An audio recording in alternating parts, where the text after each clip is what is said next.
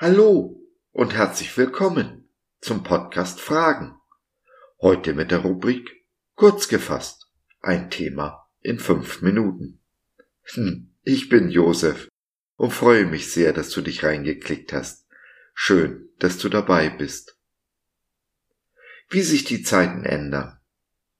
Was damals Schmuck, Zier und Krone war, ist heute verpönt. Warum?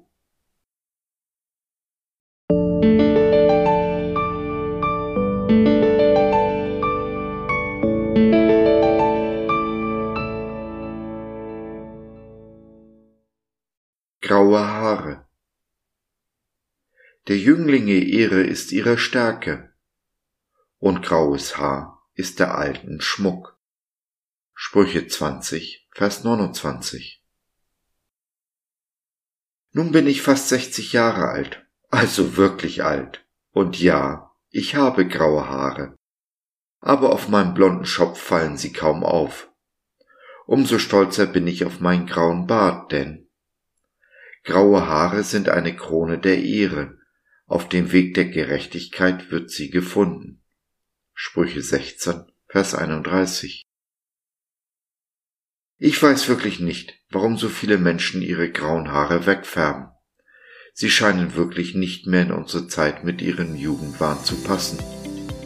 Wie anders war das noch zur Zeit des Alten Testaments und zur Zeit Jesu.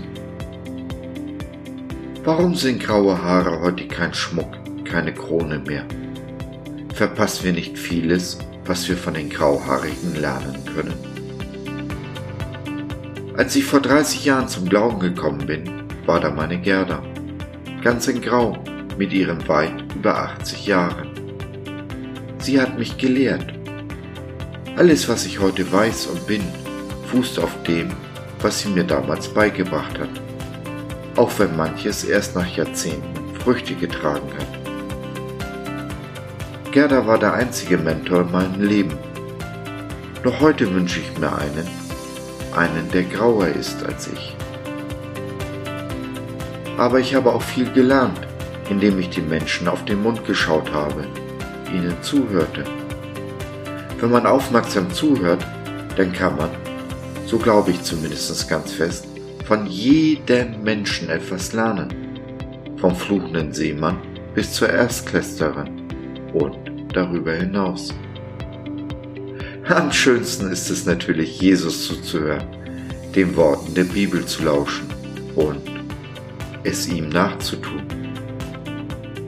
Denn alles Wissen dieser Erde nützt uns nichts, alle Weisheit ist vergeblich, wenn wir nicht umsetzen, was wir erkannt haben es tun.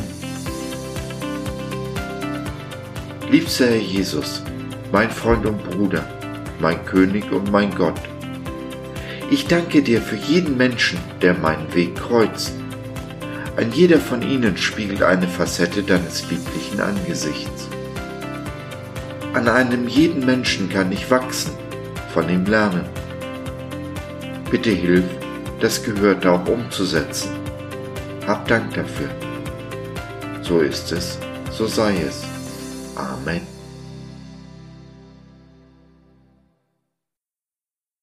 Jesus zu ehren ist der Anfang der Weisheit, so sagt es uns Gottes Wort. Wenn du in deinem Leben unweise Entscheidungen getroffen hast und dir die Konsequenzen über den Kopf wachsen, dann versuch es doch mal mit der Weisheit von Jesus. Nimm doch Kontakt mit uns auf oder nutze unser Info- und Seelsorgetelefon www.gott.biz Glaube von seiner besten Seite.